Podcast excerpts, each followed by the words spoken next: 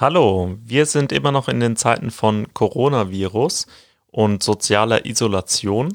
Äh, und deshalb habe ich mir gedacht, ist es jetzt die Zeit, um ein paar Sachen auszuprobieren. Äh, und deshalb habe ich den Podcast Viral Learning mal aufgesetzt. Der ist eigentlich vor allem für meine Schülerinnen und Schüler von der IGS, an der ich unterrichte. Mein Name ist Fabian Kunz und wir gehen jetzt auch direkt erstmal in so ein paar Vorbemerkungen. Einmal ähm, an meine Schüler. Wenn ihr irgendeine äh, E-Mail habt, schreibt mir doch bitte ähm, an meine Dienst-E-Mail-Adresse. Äh, dann kann ich euch in den Verteiler aufnehmen und ihr kriegt alle Neuigkeiten. Ansonsten ist die Deadline für die Aufgaben immer freitags um 17 Uhr. Aber es ist ziemlich gut, wenn ihr täglich eure Aufgaben an mich schickt, dann kann ich da gleich schon mal drüber gucken, vielleicht euch sogar Feedback geben, je nachdem, äh, wie viele Mails kommen. Äh, einige haben das schon in Anspruch genommen. Dann gibt es noch die Möglichkeit, ein Foto zu machen, wenn ihr diese Sachen schickt. Aber ähm, viel cooler wäre es doch, wenn ihr das irgendwie kreativ macht, also auch einen Podcast oder ein YouTube-Video gestaltet oder eine Person ist sogar schon auf mich zugekommen und wollte eine PowerPoint machen. Da gibt es ganz viele Möglichkeiten. Ich habe euch in die äh, Video, also in die, in die Podcast-Beschreibung, in die Show Notes, habe ich euch einen Artikel über kostenlose Alternativen zu PowerPoint geladen. Ansonsten gilt, dass ihr immer auf die Homepage schauen sollt von unserer Schule und äh, da die neuesten Informationen bekommt haltet euch an Hygieneempfehlungen und sagt Treffen ab. Da helft ihr vor allem älteren Menschen und Risikogruppen.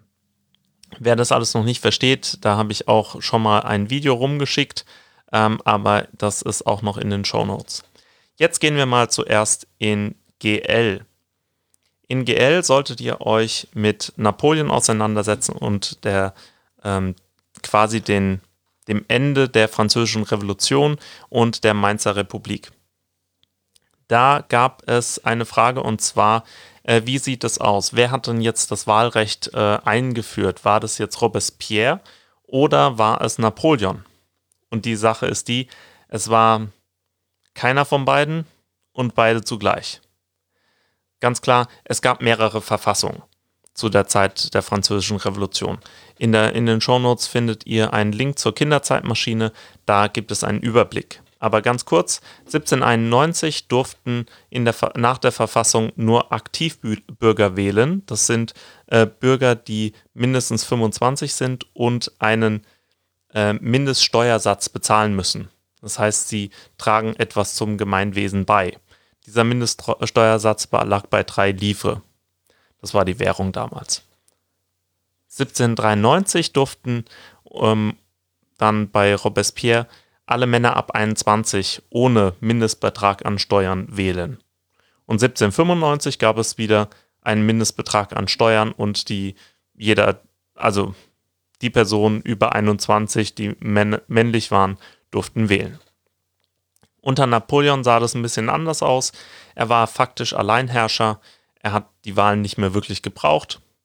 Da habe ich euch auch einen Link zur Kinderzeitmaschine reingesetzt. Napoleon hat 1804 eine Gesetzessammlung erlassen, den sogenannten Code Civil oder auch Code Napoleon genannt. Und ähm, dieser Code Civil, äh, den solltet ihr vergleichen mit den Forderungen von Olympe de Gouges. Äh, Olympe ist ein Frauenname, deshalb gibt es auf Seite 144 auch ein schönes Bild von ihr. Und ich lese euch jetzt mal kurz die beiden Quellen vor und ihr überlegt bitte, weil ihr jetzt wisst, äh, Olymp ist eine Frau, ähm, also Frau de Gouges, ähm, wie würde sie aus weiblicher Sicht den Code Civil bewerten? Vielleicht fangen wir mal mit ihrer Sicht an, also mit ihren Forderungen von 1791, also lange bevor Napoleon wirklich wichtig wurde. Also in der Erklärung der Rechte der Frau und der Bürgerin von 1791 von Olympe de Gouges heißt es, die Frau ist frei geboren und bleibt dem Manne gleich an Rechten. Die sozialen Unterschiede dürften, dürfen allein im Gemeinwohl begründet sein. Das Gesetz soll Ausdruck des allgemeinen Willens sein. Alle Bürgerinnen und Bürger sollen persönlich oder durch ihre Vertreter an seiner Gestaltung mitwirken. Es muss für alle gleich sein. Die freie Gedanken- und Meinungsäußerung ist eines der kostbarsten Rechte der Frau, denn diese Freiheit ermöglicht das offene Bekenntnis zur Vaterschaft an ihren Kindern.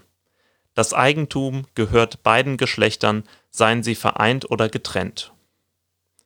So, sie wurde wenig verwunderlich äh, 1793 hingerichtet, wie so viele, im großen Terror. Das hatten wir ja noch durchgenommen.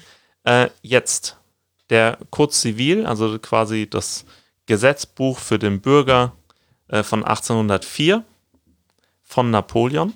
Vergleicht es, jetzt habt ihr die Sicht von Olympe de Gouges, also aus einer äh, feministischen ähm, Sicht, also eine Frau, die sich für die Rechte der Frauen einsetzt. Äh, Napoleon erlässt, jeder Franzose soll Bürgerrechte genießen. Mannspersonen können nicht heiraten, ehe sie das 18. Jahr, Frauenzimmer, also Frauen, nicht ehe sie das 15. Jahr zurückgelegt haben. Ohne Einwilligung gibt es keine Ehe. Der Mann ist seiner Schutz, äh, Frau, der Mann ist seiner Frau Schutz und die Frau ihrem Mann Gehorsam schuldig. Jetzt überlegt mal, wie würde eine Frauenrechtlerin diese Zeilen bewerten? Ist es komplett positiv, komplett negativ oder haben wir da irgendeinen Graubereich? Gibt es Dinge, die sie positiv bewerten würde? Gibt es Dinge, die sie negativ bewerten würde? Das ist eigentlich die Aufgabe ähm, bei auf Seite 153, Aufgabe 1. Jetzt gibt es die Aufgabe 3, da gab es auch Fragen zu. Schaut mal bitte ähm, die Karten M2 und M3 auf Seite 153 an. Da sieht man krasse Veränderungen innerhalb von nur drei Jahren. Mitteleuropa vor 1803, Mitteleuropa nach 1806. Da beschreibt ihr mal bitte, wie sich das, wie sich die Größe von Frankreich verändert. Müsst ihr gar nicht schauen, ob es jetzt ein Königreich ist oder ein Kaiserreich oder vielleicht sogar eine Republik. Äh, vor 1803 stimmt nicht ganz. Königreich Frankreich war zwischenzeitlich eine Republik. Also ein bisschen mit Vorsicht genießen. Also vergleicht die Größen von Frankreich. Ich mache nochmal Kapitelmarke. So, jetzt gehen wir zum äh, Englisch-E-Kurs.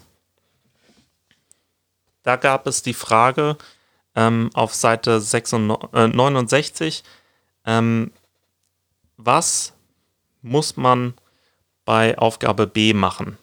Mit den meisten Sachen hatten äh, die meisten wohl keine Probleme, aber bei B war die Frage, was sollen wir da tun? Und es steht eigentlich da, schaut euch die Liste an und sagt, welche Webseiten ihr euch als erstes anschauen würdet und begründet das. Ihr seht hier verschiedene Links, ihr seht hier kleine Teaser-Texte und ihr schreibt einfach nur kurz auf in einem Satz, was würdet ihr zuerst anklicken und warum. Ansonsten bei äh, Aufgabe 2 dürft ihr, wie gesagt, auch was anderes machen. Ihr müsst da keinen Text schreiben. Ihr dürft da auch gerne ein Video produzieren. Ihr könnt da auch gerne eine PowerPoint ähm, ähm, produzieren. Die kann ich dann auch gerne rumschicken an die anderen, wenn ihr das möchtet. Oder ihr könnt ähm, einen Podcast oder was auch immer oder einen Blog vielleicht, könnt ihr euch mal überlegen, wie ihr das machen möchtet.